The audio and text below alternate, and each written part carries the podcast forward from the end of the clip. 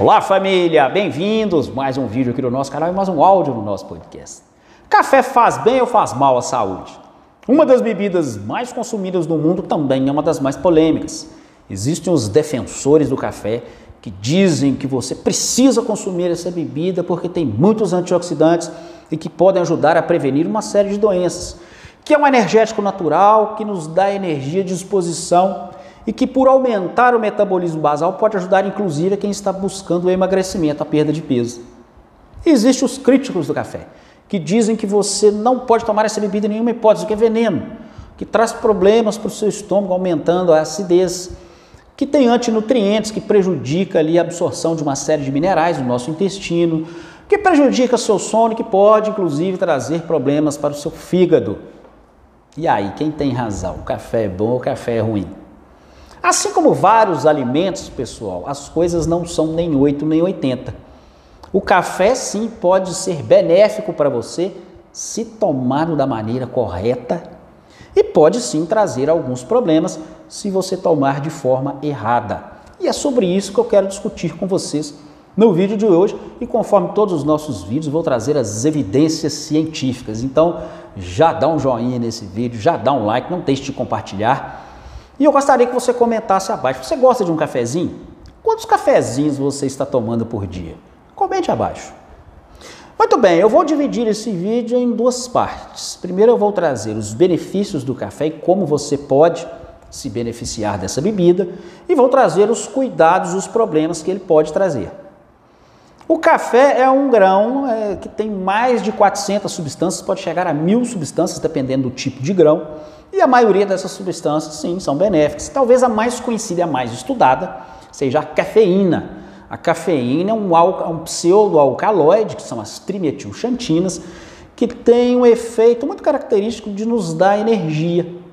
Só que a energia ela não se gera do nada. Como que a cafeína nos dá energia? Na verdade, ela prolonga o nosso cansaço.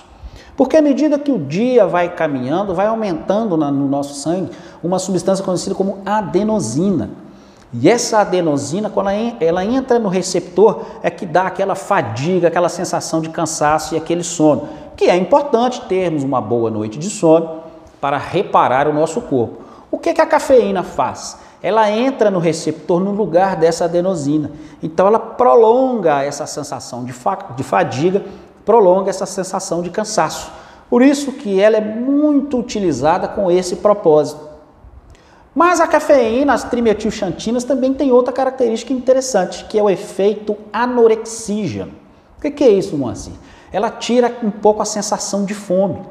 Então, ela é muito útil, a cafeína, o café e a cafeína, é, no intuito de quem está buscando o emagrecimento. Você toma um cafezinho, parece que a fome passa por algum tempo. Então esse efeito é muito interessante, mas tem um detalhe. Esse café, para ter esse efeito anorexígeno, para ajudar você que está buscando o emagrecimento, precisa ser tomado sem açúcar nem adoçante. Isso mesmo, pessoal. O café, eu só tomo café sem açúcar nem adoçante. O, açúcar e o adoçante tiram completamente o paladar do café e prejudica muito as suas propriedades benéficas. Então esse é um ponto importante. O café também é muito rico em antioxidantes, tá pessoal? Os antioxidantes são importantes para o nosso corpo, porque eles combatem os radicais livres e têm outros efeitos no nosso sistema.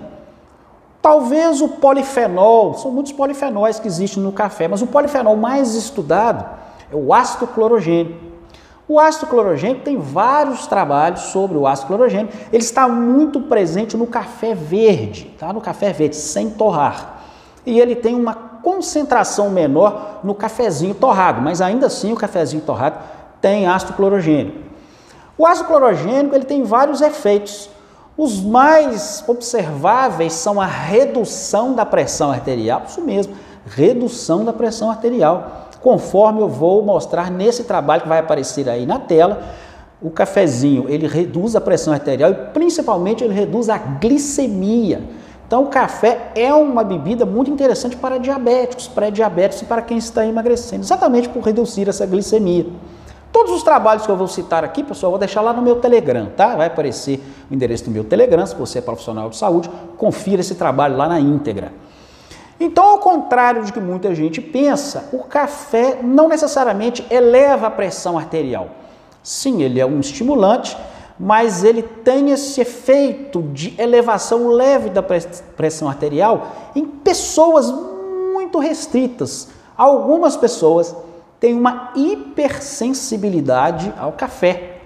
Então, para algumas pessoas, o café agita demais, gera uma ansiedade e pode sim gerar um leve aumento da pressão arterial. Mas são poucas pessoas, a maioria das pessoas, o café tem um efeito contrário, um efeito de redução da pressão arterial, conforme esse trabalho que eu vou deixar lá no meu Telegram. Como saber, assim, se para mim vai, vai ser positivo ou se vai ser negativo? Testando.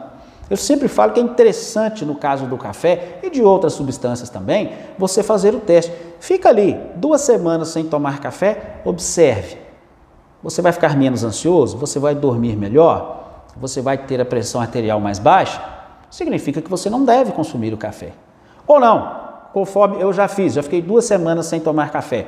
Não observei nenhuma mudança, nem no sono, nem na ansiedade, nem na, eh, pressão arterial. Então você pode e deve consumir o café. Vai ser positivo para você.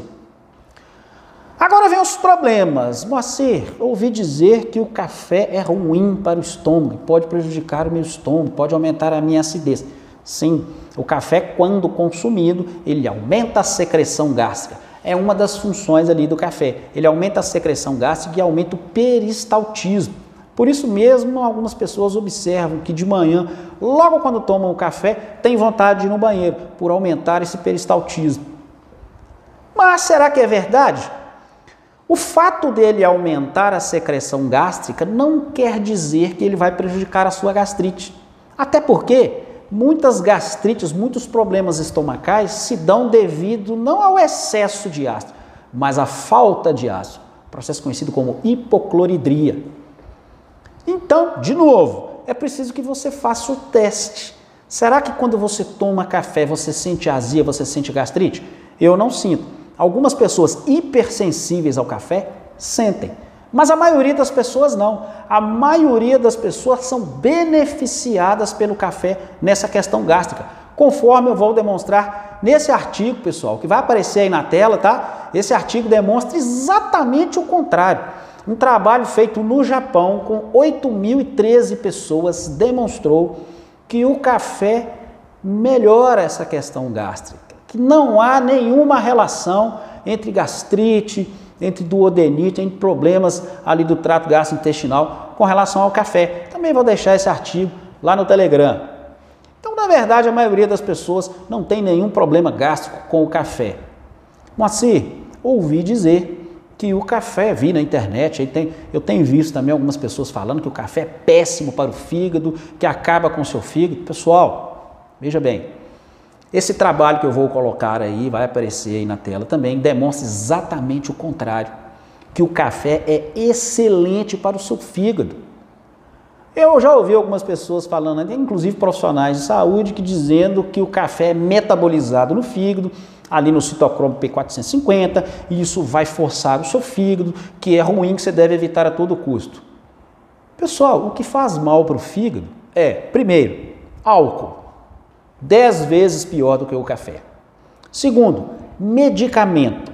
Então, tá, tudo é metabolizado no fígado, mas principalmente os medicamentos vão causar uma verdadeira destruição no seu fígado a longo prazo, principalmente se você toma muitos medicamentos.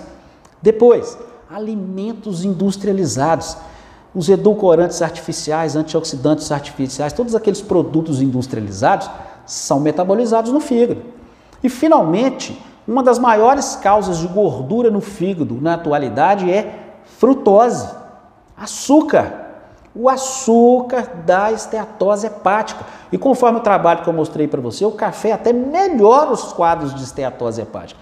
Então, quando alguém, um profissional de saúde que seja, fala que o café é ruim porque força o seu fígado, essas quatro substâncias forçam o seu fígado 100 vezes mais. Então não é o café que vai prejudicar o seu fígado, tá pessoal? Isso é balela, isso não faz o menor sentido, conforme o trabalho que eu demonstrei para vocês aí. Finalmente, pessoal, antinutrientes. Moacir, o café é um grão e esse grão tem antinutrientes, principalmente os fitatos. Sim, é verdade. O café é um grão e tem antinutrientes. Os antinutrientes, principalmente, prejudicam a absorção de alguns minerais ali no nosso intestino. No caso do café, ele prejudica principalmente a absorção de ferro e a absorção de cálcio. Qual a solução para isso? Aí vem a maneira correta de se tomar o café. Isso é muito importante, pessoal. Primeiro, a quantidade de café que você está tomando. Nada demais vai ser bom para a sua saúde. Mas o café deve ser consumido preferencialmente na parte da manhã porque na parte da manhã o nosso cortisol está mais elevado, a nossa adenosina está baixa e você não vai pegar no sono de manhã. Então é interessante o consumo de café pela manhã, por todos esses efeitos benéficos que eu falei para você. E aí, o pessoal que gosta de um cafezinho ali depois do almoço, não é uma boa hora, exatamente pela questão dos antinutrientes, porque você acaba de almoçar, ingeriu alimentos com cálcio, com ferro, toma o café, ele prejudica a absorção desses, desses minerais. Então, depois do almoço, não é interessante. E muito à tarde também não é interessante, pessoal. Muito à tarde está muito próximo, porque a meia-vida do café depende muito. Tem pessoas que são é, mais sensíveis ao café, que metabolizam mais rápido, tem pessoas que metabolizam mais lento. Mas, em média, a meia-vida da cafeína é ali em torno de 8 horas. Então, é importante que o último cafezinho que você toma se dê ali por volta de 2 horas da tarde se você vai dormir ali pelas 10, o último cafezinho deve ser duas horas da tarde. Aí você vai colher os benefícios e não vai ter problemas de pegar no sono mais à noite. Então percebe, pessoal, tudo tem a ver com os horários que você consome a bebida, a maneira que você consome a bebida e principalmente também se você é ou não é sensível à bebida. Porque eu, por exemplo, como eu já falei em vários vídeos, sou sensível à banana. Se eu comer a banana, me dá uma gastrite horrível. Por quê? Porque tem alguma coisa na banana que não me faz bem. Então o que, é que eu faço? Não como banana. Faça o teste. Se você toma café e não faz bem para você, te dá azia, ou tira seu sono, te deixa ansioso, não tome café. Simples assim. É a minoria da população, mas existem essas pessoas. E finalmente a quantidade, né, pessoal? O ideal é você ficar ali em torno de, no máximo, entre 3 e 4 xícaras de café ao longo do dia, preferencialmente ali no máximo 3. Eu, por exemplo, tomo café coado assim que eu acordo, umas duas horas depois eu tomo um café expresso e ali pelas duas horas da tarde eu tomo outro café expresso. Nada demais, vai fazer, bom pra, vai fazer bem para você. Ok, pessoal? Isso vale para o café, isso vale para qualquer outra coisa. Pessoal, espero que vocês tenham gostado desse vídeo, espero que tenha desmistificado algumas questões com relação ao café. Se você não é inscrito no canal, inscreva-se, pessoal. Não paga nada não, tá? Basta clicar em inscrever-se, não se esquecer de marcar o sininho e não se esquecer de marcar todas. Um grande abraço, pessoal. Até a nossa próxima conversa. Um abraço.